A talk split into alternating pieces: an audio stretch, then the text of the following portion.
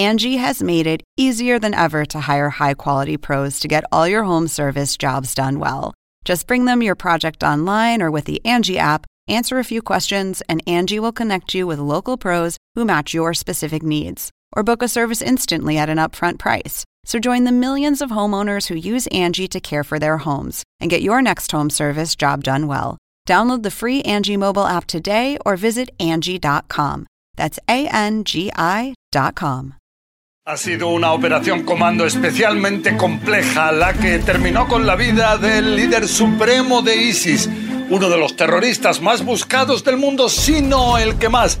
Dice el presidente Joe Biden que podía haber ordenado el bombardear la casa de tres plantas donde se encontraba él y un gran número de civiles, pero precisamente para intentar minimizar la muerte de niños y mujeres inocentes es que decidió él dar la orden de realizar esta operación comando, aunque era mucho más peligrosa para sus tropas que tenían que actuar sobre el terreno. La operación de anoche eliminó a un terrorista principal y envió un mensaje a los terroristas en el mundo. Iremos tras de ustedes y los encontraremos. De nuevo, seguimos nuestro esfuerzo de mantener a salvo al pueblo estadounidense, fortalecer a nuestros aliados en el mundo. Saludos. Les habla José Levi en un nuevo episodio del podcast de CNN, Desafíos Globales.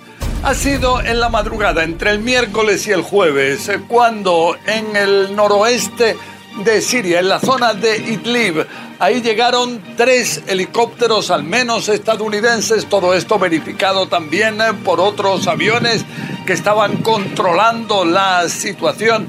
Después de meses de seguimiento se sabía que en el lugar se encontraba el líder de esta organización islamista yihadista, Hajj Abdallah. Y según lo que aseguran las fuerzas, ahí habrían actuado disparando contra el lugar y todo esto habría llevado a que al final este líder de ISIS hubiese decidido detonar la carga que llevaba y esto al lado de miembros de su familia, mujeres, niños que perdieron la vida.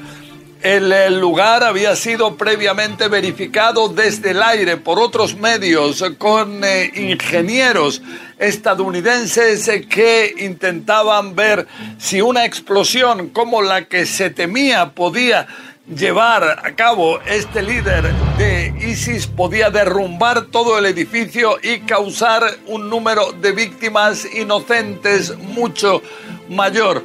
Pero eh, todo esto habría llevado a que eh, hubiera en total, se habla de 13 muertes, entre ellas 6 niños, 4 mujeres, pero eh, lo que sí en Estados Unidos se destaca que ninguno de los miembros de estas unidades comando perdieron la vida, aunque eso sí, uno de los tres helicópteros que participaron en la operación tuvo una avería y entonces hubo que explosionarlo en el lugar para que no pudiera ser utilizado por nadie. En cualquier caso, testigos presenciales no saben si esa es toda la versión de lo que realmente ocurrió sobre el terreno. Afirman que no hubo solo una explosión, sino varias. También aseguran que no solo el edificio donde se encontraba el líder de ISIS, sino también otros colindantes habrían sido afectados durante esta operación. Entonces ahora se cree que Estados Unidos va a verificar a fondo realmente qué fue lo que sucedió en el lugar. Pero se trata de un golpe importante a esta organización, a ISIS.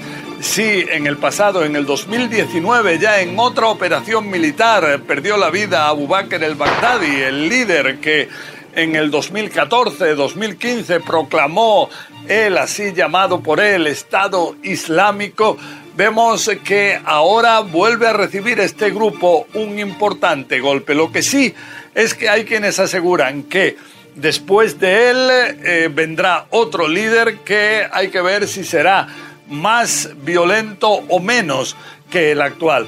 En cualquier caso, responsabilizan al que ahora perdió la vida de atentados especialmente sangrientos. Desde la muerte de miles de yazidíes en los años 2014-2015, cuando estaba el Estado Islámico en Irak, como también al atentado terrible que ocurrió en el aeropuerto de Kabul cuando estaba la retirada de las tropas estadounidenses a finales de agosto. Entonces, más de un centenar de civiles afganos perdieron la vida, también 13 soldados estadounidenses.